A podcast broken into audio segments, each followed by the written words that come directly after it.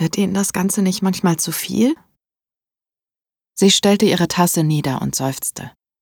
Nach einer gewissen Zeit hört man auf, sentimental zu sein und die Dinge persönlich zu nehmen. Man gewöhnt sich an alles, auch an die menschliche Dummheit, die bekanntlich wie Gottes Güte unermesslich ist. Nachdenklich blickte sie zu Atara hinüber, die behutsam an ihrem heißen Kaffee nippte. Diese junge Frau, sagte sie mit einem seltsamen Ausdruck von Stolz in der Stimme, wirkt zart und zerbrechlich wie eine Blume, aber machen wir uns nichts vor. Auf sich selbst gestellt, in der grausamen Weite der Wüste, würde sie aus dem Wissen der Vorfahren die Kraft zum Überleben schöpfen. Wir würden zugrunde gehen. Sie nicht.